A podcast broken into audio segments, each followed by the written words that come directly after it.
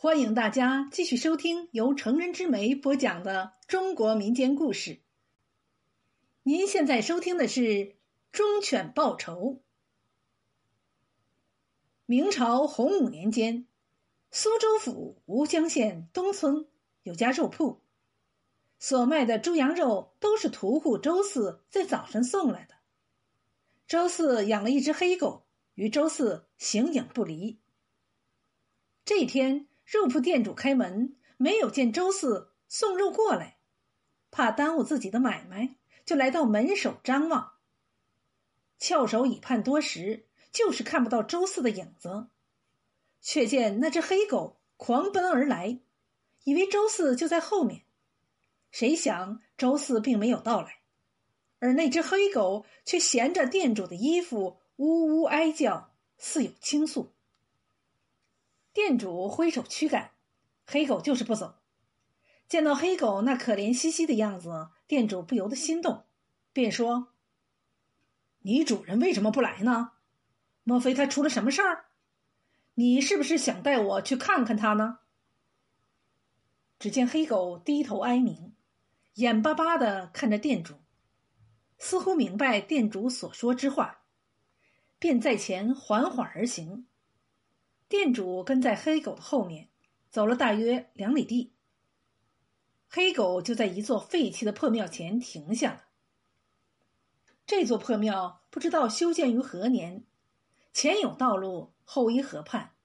因为当时制定有严格的法律，限制渡牒的发放，庙里早已经没有了僧人，因此荒废，成为一些乞丐的栖身之所。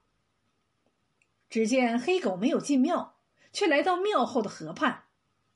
黑狗见店主已经跟了上来，就跃入水中，没有多久就把一具尸体叼上岸来。店主上前观看，乃是周四。不知道因为什么，他的双手被绳子捆在后面，绳子上还系有一块大石头。店主见状大惊，急忙跑回村中。喊来里长及村众一起来查看。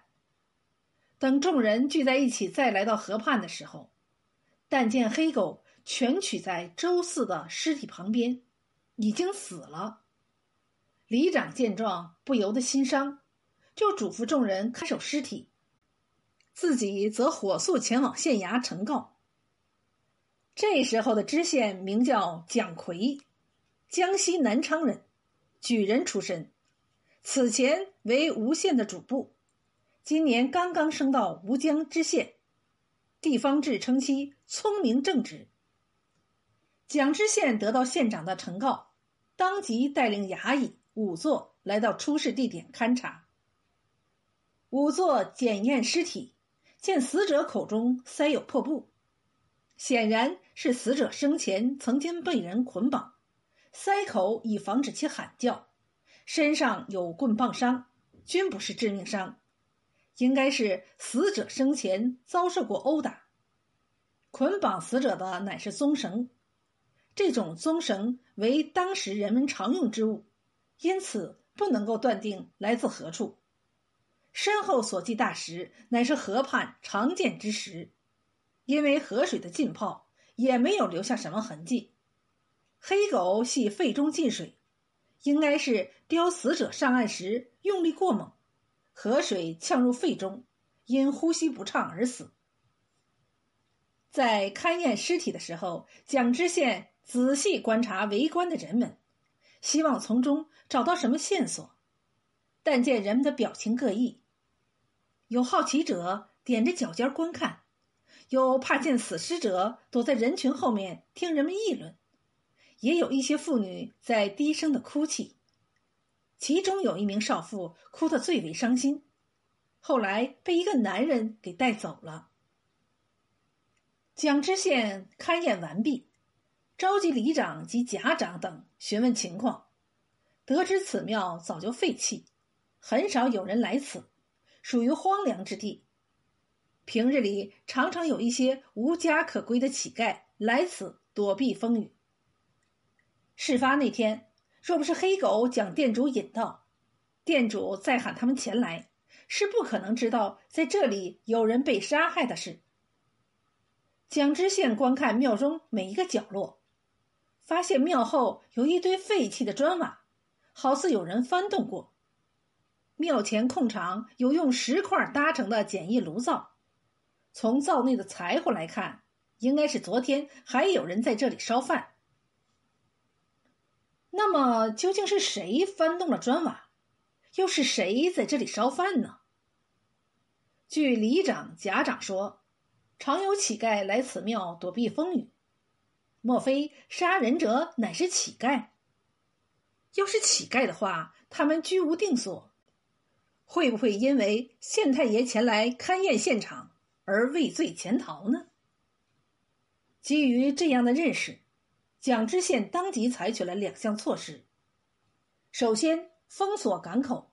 东村位于太湖的一个岛上，该岛为太湖第一大岛，虽然隶属于吴江县，离县城也不过十五里地，但是孤悬太上，也有大约七里地。当时没有修跨湖之中离岸边最近之处的大桥，岛上的居民如要离岛，必须乘坐渡船。该岛居民很多，远离县城，为了便于管理，朝廷在该岛设有巡检司，额设四十名工兵，管辖吴江县四都及三万六千顷湖面。如今该岛发生了人命案。如果凶犯知道官府严加缉捕，必然要逃出该岛，而想要出岛，必然会走水路，因为别无选择。因此，蒋知县通知巡检，严防各个渡口，尤其不能放乞丐出岛，以打消凶犯逃出岛的念头。其次是清查乞丐。按照明代制度，乞丐是有专门户籍的。称为丐户，为了方便管理，各个府县都设有盖头一职。盖头不是官府设置的职位，是由乞丐们推举，再由官府认定，并且责成其管理本府县的乞丐。如果出现问题，就要拿盖头试问。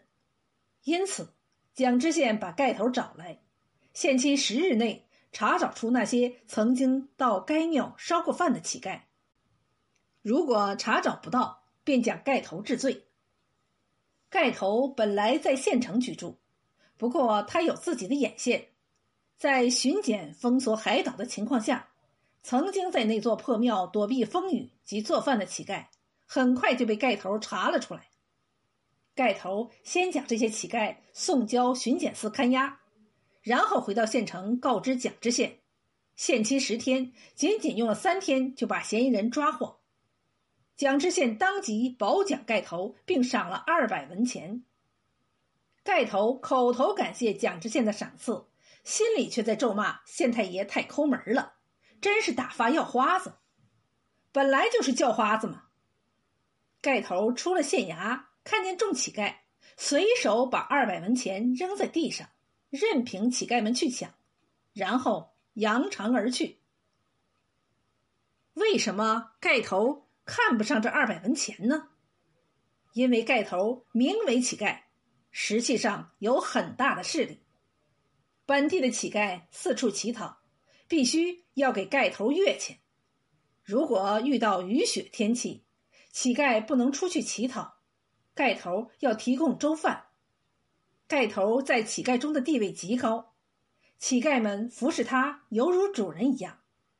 由于盖头收受乞丐的常利钱，所以非常富有，有时候还放高利贷，经营地下赌场，开设妓院，经商盈利，有些竟然富可敌国，当然看不上这二百文钱了。却说，却说蒋知县提讯的那几个乞丐，要他们交代谋杀的罪行，乞丐们岂肯认罪？任凭蒋知县软硬兼施，就是不承认他们谋害屠夫周四，甚至说根本就不知道周四是什么人。更何况他们四处乞讨，只不过希望混口饭吃，也没有其他的奢望，怎么会去杀人呢？如果杀人，应该是谋财。有了钱，谁还当乞丐呢？这一连串的抵赖，弄得蒋知县也没有了主意。见问不出所以然来，蒋知县只好先把乞丐们关押起来，然后找到两个亲信，如此这般的交代一番，让他们去打探乞丐们私下都议论什么。亲信领命，就躲在暗处。偷听乞丐们的谈话，听到乞丐们讲什么农妇赵氏的事，说什么本来是个艳遇，就是因为某某下手不知道轻重，以至于好事没有成，反而惹了一身骚。这个农妇赵氏是谁呢？亲信们再仔细听，也听不出所以然来，就告知了蒋知县。一听说农妇赵氏。蒋知县马上想起来，在勘验周四的尸体时，有一位少妇哭得最伤心。本来当时就想询问他，因为被一名男子带走，所以没有来得及询问。蒋知县当即传召东村里长带同农妇赵氏前来听审。带来一看，就是那天哭得最伤心的少妇，便可以断定她一定是知情人。要其从实讲来，农妇赵氏一五一十的交代了，却讲出了另外一个秘密。